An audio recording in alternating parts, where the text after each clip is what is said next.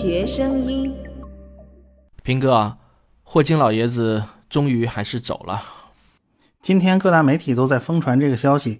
呃，虽然说人都有走的那一天，可是消息来的实在是有点太突然了，还是禁不住让人扼腕叹息呀。我们还是当他去了另一个平行的宇宙吧。你可能不知道啊，霍金对我是有很大影响的。年少的时候啊，正是他的那本科普名著《时间简史》在我的心中埋下了一颗对宇宙的好奇之心。虽然当时啊我并没有看懂，但好奇心的大门一旦被打开，就很难关上了。就是为了搞懂到底什么是时间、相对论、宇宙大爆炸和黑洞，我看了一本又一本的科普书，以至于啊今天都成了一名职业科普人了。那追溯到最终的源头啊。是霍金为我推开了好奇心的大门。我女儿在很小的时候就问我：“爸爸，霍金为什么总歪着头呢？”我就回答说：“啊，因为他思考的角度总是与别人不同。换个角度思考，宇宙大不一样。”今天啊，霍金停止了思考，他的形象永远定格在了《时间简史》中。平哥，我们今天就来聊一聊《时间简史》这本书吧，这也算是对霍金老爷子的一种纪念。好的，我们就来聊聊霍金和他的这本书。我觉得霍金老爷子呢，他走完了精彩的一生，我相信他应该是死而无憾的，所以咱们也没有必要太沉重，我们还是聊的相对轻松一点吧。是的啊，当年他得了渐冻人症的时候啊，医生都说他最多活五年，结果啊，他活到了七十六岁，这已经是创造了奇迹了。平哥，你先来给大家讲讲霍金老爷子的生平吧，这个你最擅长了。霍金出生于一九四二年的一月八日，算起来呢，正好是伽利略逝世三百周年的纪念日，这也算是一个巧合吧。他今天刚刚去世，他去世的这一天是三月十四号，恰好是爱因斯坦的生日，所以这时间上真的非常巧。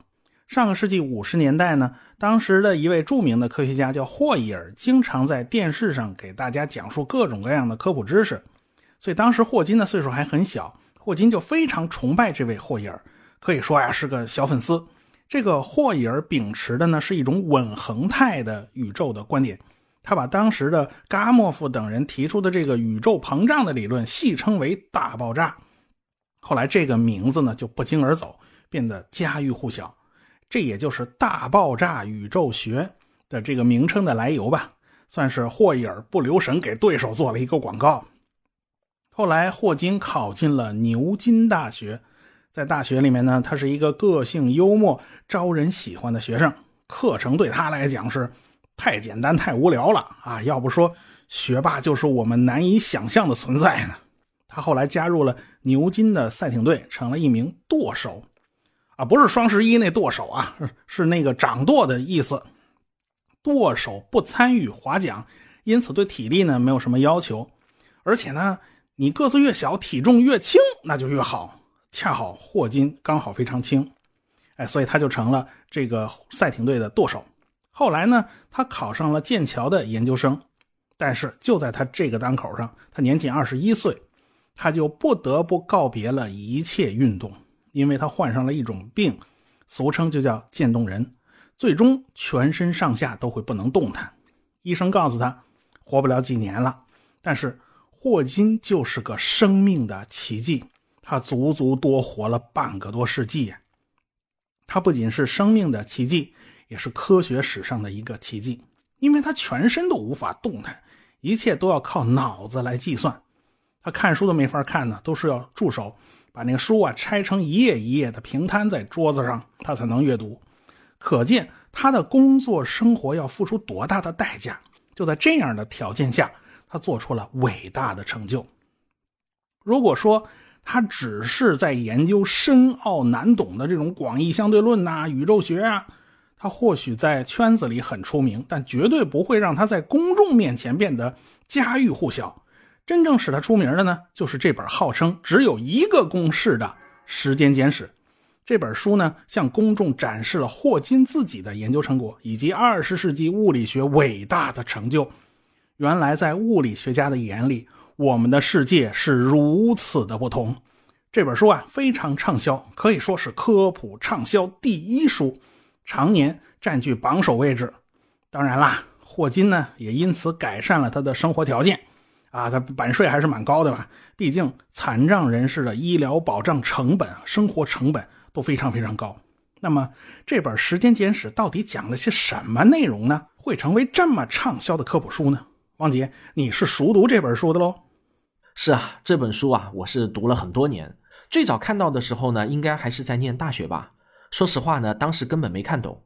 等要真正看懂啊，可能又要再过十年了吧。这本书呢，是一九八八年出版的。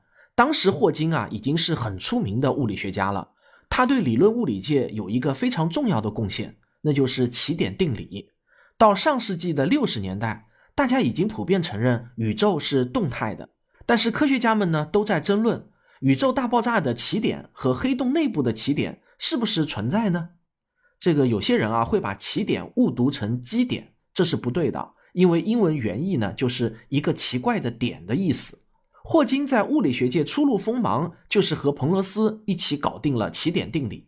他们证明了，不管是宇宙大爆炸还是黑洞内部，必定存在一个奇点，一个奇怪的点。以前总有人质疑啊，形成奇点是不是理想化的产物？只有绝对对称的条件下，物质才会齐刷刷的聚集到一个点上。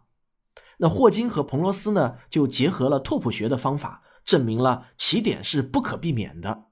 不过啊。奇点定理只是霍金在学术上的小试锋芒，他最主要的成就呢，其实是在黑洞方面的。可以说啊，霍金是研究了一辈子的黑洞。霍金呢，就是靠着黑洞辐射而一战成名的，从此呢，跻身于顶尖物理学家的行列，也奠定了他的江湖地位。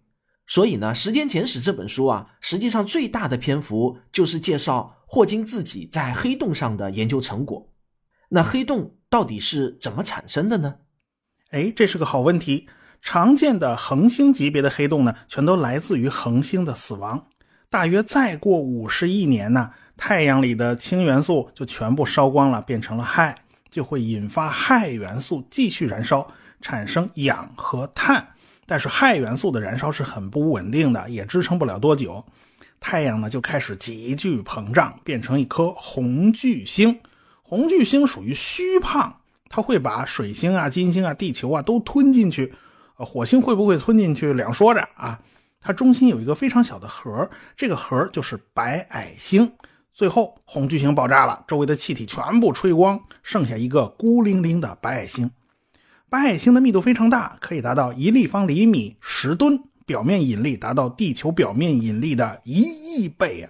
所以原子就已经全部破裂了，所以就是。电子在自由的到处乱窜啊，整个天体全部依赖电子的简并压力对抗着极其强大的引力。经常有小朋友会问我，人要是站到白矮星上会有什么感觉呢？呃，别说人了啊，任何地球上的物质到了白矮星上，那瞬间就会被摊平，一直摊平到剩下基本粒子为止啊。假如。天体被自身的引力压缩到了非常小的体积，那么大批物质都挤在了一起，物质粒子就会奋起反抗。我们不要这么挤，就好像产生了一股压力。背后的理论呢，就是泡利不相容原理。构成物质粒子的都是费米子，费米子的特点就是一个萝卜一个坑。你如果非要往一个坑里塞两个萝卜，就会产生非常强的排斥，这就是所谓的简并力。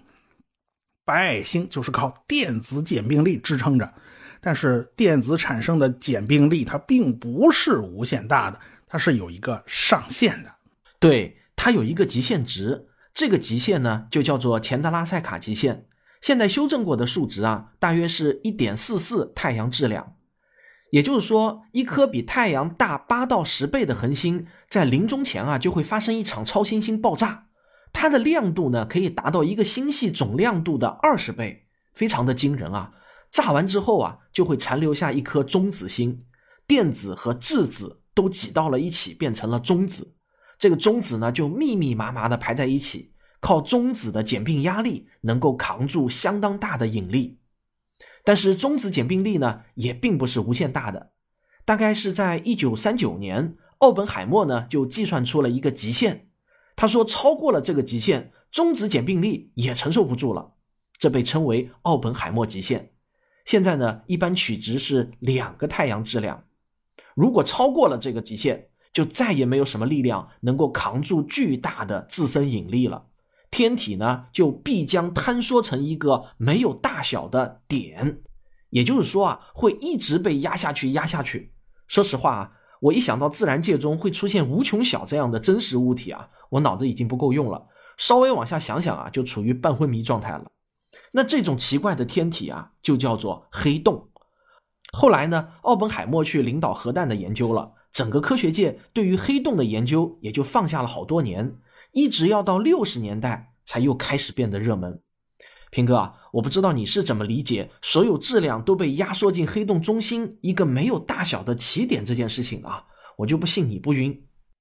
那当然晕了。说实话，当年史瓦西刚刚提出这个概念的时候，物理学家们也都晕呢。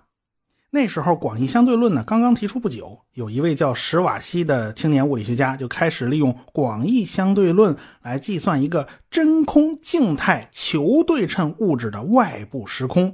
他得到的结果呢，就是爱因斯坦场方程的第一个精确的解，因此叫做史瓦西解。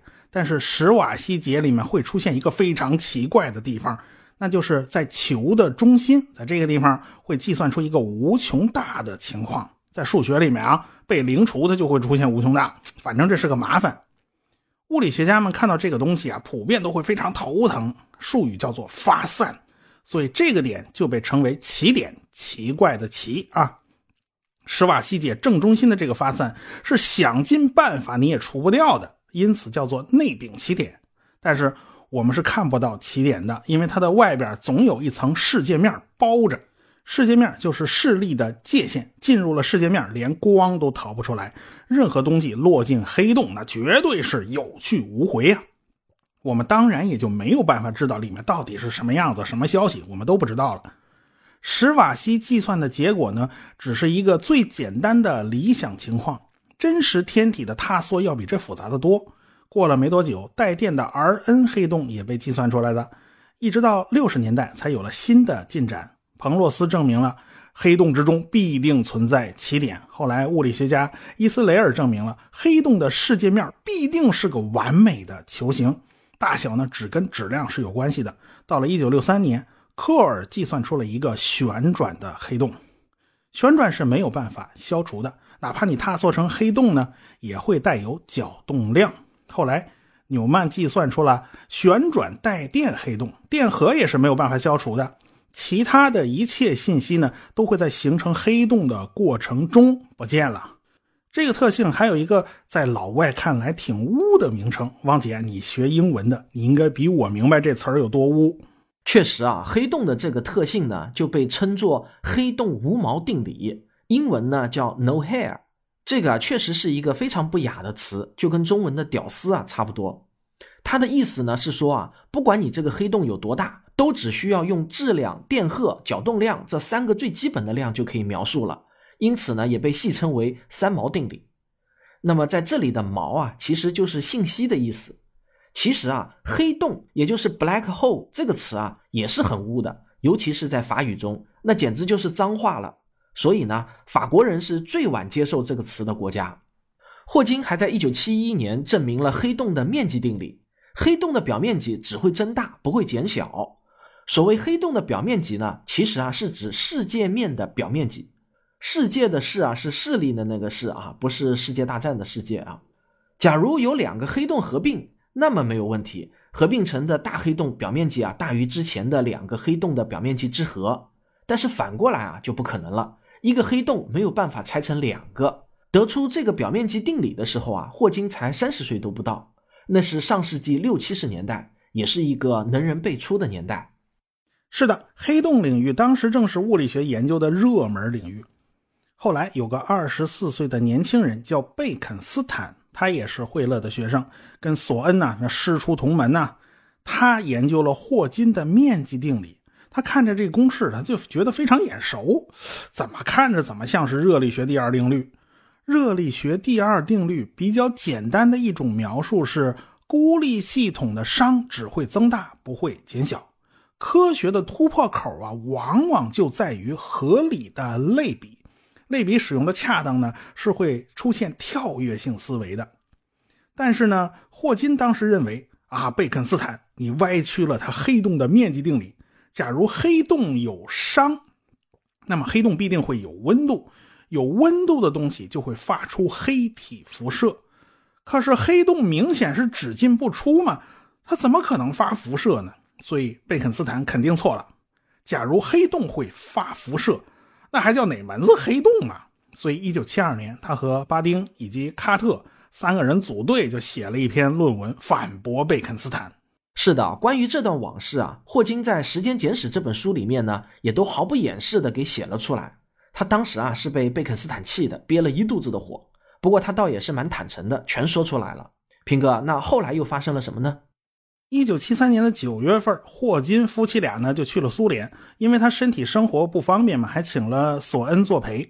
苏联著名的物理学家泽尔多维奇和斯塔鲁宾斯基就告诉霍金：“假如你考虑量子力学的话，考虑到不确定性，旋转的黑洞是会辐射出粒子的。”但是霍金还嫌人家数学推导的比较难看啊，不够简洁优美。他有更好的办法。哪知道回到家以后啊，他就继续算呢，越算越不对劲，越算越不对劲呢。为什么呢？不仅仅是旋转的黑洞会辐射出粒子，不会旋转的史瓦西黑洞也会辐射出粒子。过去认为啊，黑洞就是稳定的、不再变化的死亡的天体，现在看来这种说法是不对的。不但旋转的科尔黑洞它一戳一蹦的，就连史瓦西黑洞都炸湿了，这是怎么闹的？这是？那么有辐射，就说明黑洞是有温度的。那人家贝肯斯坦是对的呀，霍金自己也想明白过来了，黑洞的表面积就是热力学上的熵。按理说，黑洞的表面积只跟质量是有关系的，怎么又跟温度扯上关系了呢？那么，引力和温度到底是什么关系？一个黑洞辐射把热力学、广义相对论和量子力学全扯进来了，所以黑洞辐射的问题。不仅仅需要考虑相对论，还要考虑量子力学。直到现在，量子力学与广义相对论都无法完美的融为一体，没办法形成一个统一的理论。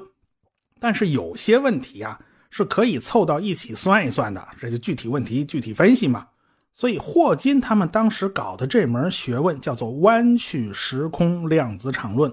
哎，这个学科因为缺陷比较明显，它就是临时凑一下，它不解决引力场量子化的问题，所以如今这个学问就不太流行了。但是在上个世纪的七十年代，这门学科在霍金他们的手里发出了夺目的光彩！其实，霍金最引以为自豪的就是提出了黑洞辐射，当然也叫霍金辐射，它就是弯曲时空量子场论非常出彩的一个成就。霍金呢，也凭借着这个成就跻身于顶尖物理学家的行列。我们还是不要忘了，他是个全身不能动的残障人士啊。那个时候啊，他大概还能含糊的说话，但身体呢，已经是完全不能动了。我真的很难想象，仅仅是在脑子中做那么复杂的计算该怎么做。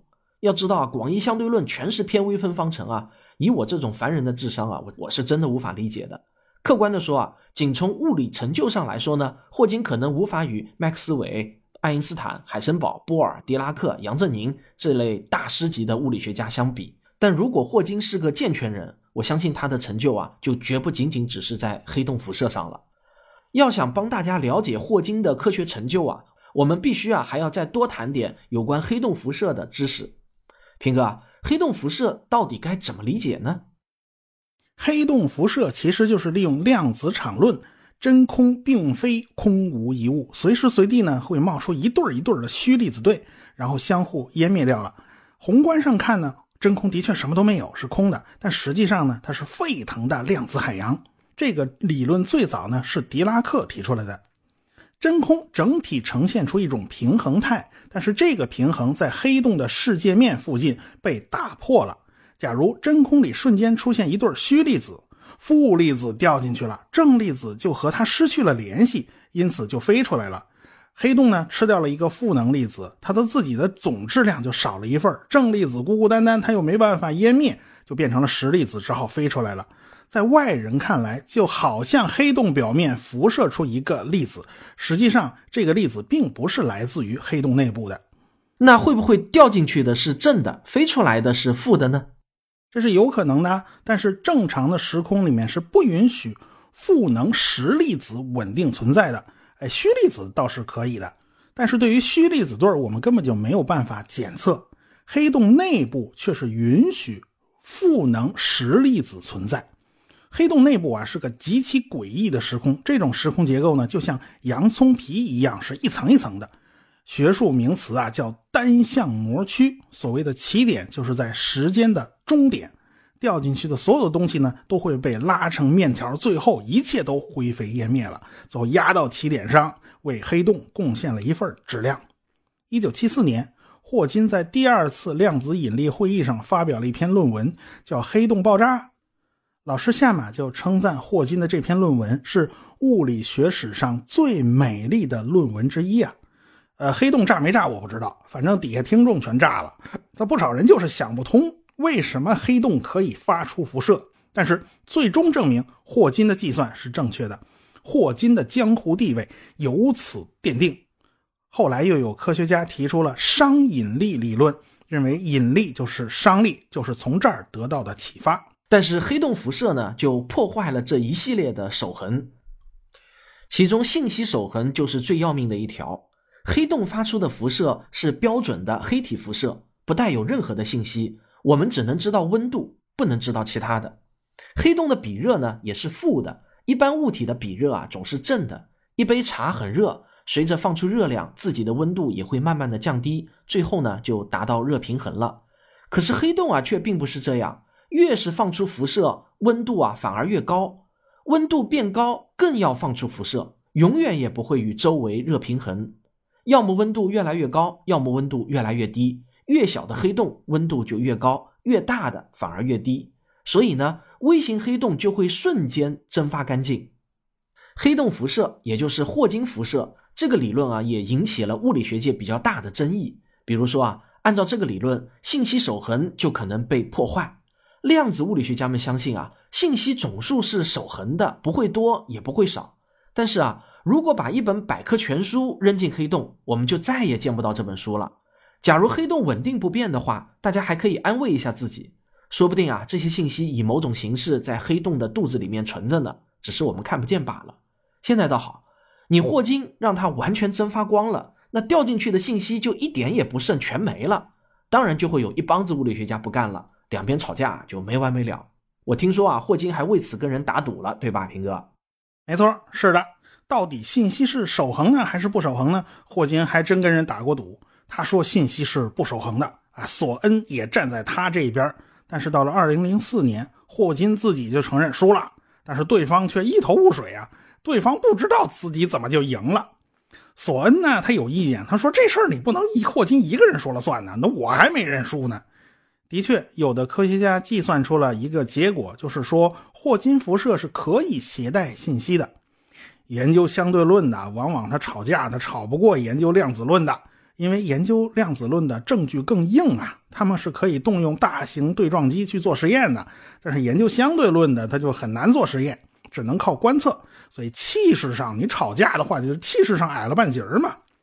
假如掉进去的信息真的能以某种方式喷出来，或者呢，信息根本就没有真的被吃进去，而是以某种方式保留在了外边，那么黑洞也就不能叫做黑洞了。实际上啊，物理学家们就纠结这个问题啊，到底这黑洞够不够黑呢？假如不够黑，你你还能叫黑洞吗？那如果不叫黑洞，叫什么呢？难不成叫灰洞？这些都是凭着数学以及计算得到的结论，暂时还没有办法去观测或者是做实验。物理学家们讨论黑洞存在不存在，实际上就是讨论它够不够黑的问题。但是对天文学家来讲啊，他们的观测是很难去验证这个黑洞到底黑不黑的，因为霍金辐射是非常非常非常微弱的，很难观测。所以物理学家们继续纠结下去啊，天文学家们压根就没有这种纠结。他们说黑洞就是一个密度极大而且不发光的天体啊，这标准就比物理学家们要宽松的多。他们可不纠结这玩意儿到底够不够黑呀。总之，霍金的整个学术生涯基本上都是围绕着黑洞的。不过现在看来呢，黑洞的确是很像打开新物理学的一把钥匙。是的，其实我们的物理学还有很多问题没有解决，最大的难题啊，可能就是统一广义相对论和量子力学了。有关信息不守恒的问题，都是由于理论的不统一造成的。但是至今为止啊，把引力场完全量子化的尝试都是不成功的。但是要解释宇宙时空的终极问题，又不可避免的要同时用到两者，所以呢，出现吵架也就不奇怪了。目前最有希望的大统一理论啊是弦论，但是弦论呢又没有办法做实验，非常难以验证。那现在的理论物理学家们啊，也就只好做纯粹的理论上的讨论。如果从弦论的角度去看黑洞、看虫洞、看宇宙大爆炸，那又会有别样的感受了。也许啊，将来它能够回答宇宙的终极问题。最近十几年以来呢，天文学家们又证实了宇宙中是存在一种暗能量的。我们这个宇宙的终极命运远远超过了霍金他们当年的预计。毕竟这方面的内容是最近几年才提出来的。霍金他们当年的计算结果，我们的宇宙目前是应该是减速膨胀，但是万没想到我们的宇宙是在加速膨胀。越涨越快呀，而且速度有无限增大的趋势。那么会不会到了最后？我知道了，你要说大撕裂假说对吧？对的，有人做过悲观的预测，再过两百亿年，宇宙呢就会呈现大撕裂状态。那时候的夜空啊将是一片黑暗，因为所有的星系都已经被拆得七零八落。末日前的几天之内，行星在到处的流浪啊，到处被扔出去了。末日前一个小时，岩石行星开始出现裂痕，随后的几十分钟里面，全部被扯成了尘埃。最后几分钟里面，恒星被扯碎，一切都熄灭了。最后一秒钟，原子全部解体，宇宙回归到一片真空状态，膨胀速度达到了无穷大，时间走到了尽头。至于宇宙最终的结果，现在啊还都是猜测。最终要取决于我们对于暗能量的了解，但我们现在对暗能量几乎是一无所知的。科学总是有探索不完的谜题。我们是一群生活在宇宙中一个微小如灰尘般的蓝色行星上的两足动物，跟宇宙之大相比，人类实在是太渺小。然而，在这些渺小的人类中，总有那么一些人心怀宇宙。在思考着宇宙中最宏大和最深邃的问题，霍金就是这些人中的一员。这是一个身体被禁锢在轮椅上的人，但是他的思想却已经飞向了整个宇宙。今天，霍金终于停止了思考。最后，让我们来听听霍金的声音，缅怀一下这位传奇的物理学家吧。当然，你听到的声音实际上是机器合成的声音，但这个声音似乎已经真的就成了霍金自己的声音了。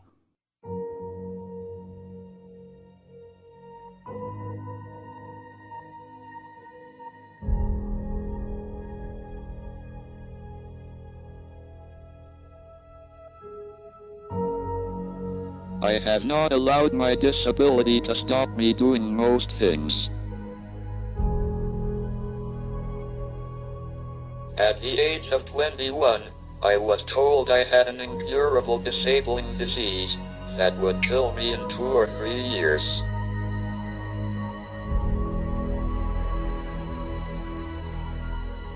My motto is there are no boundaries.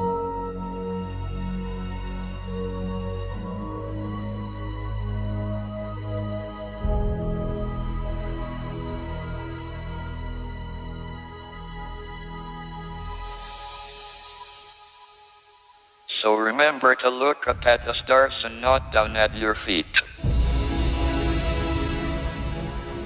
Here's a guy who cannot walk, who cannot speak, who cannot move independently.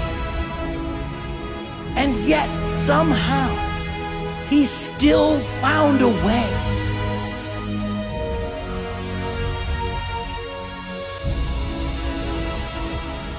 I feel a sense of achievement that I have managed to make these contributions. despite having ALS.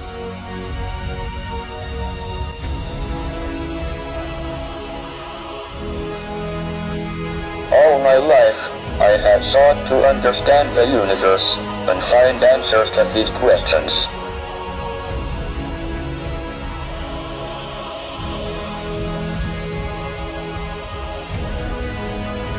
Been very lucky that my disability has not been a serious handicap.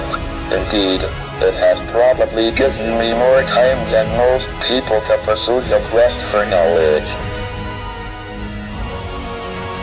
The ultimate goal is a complete theory of the universe, and we are making good progress. Try to make sense of what you see, and wonder about what makes the universe exist. Be curious.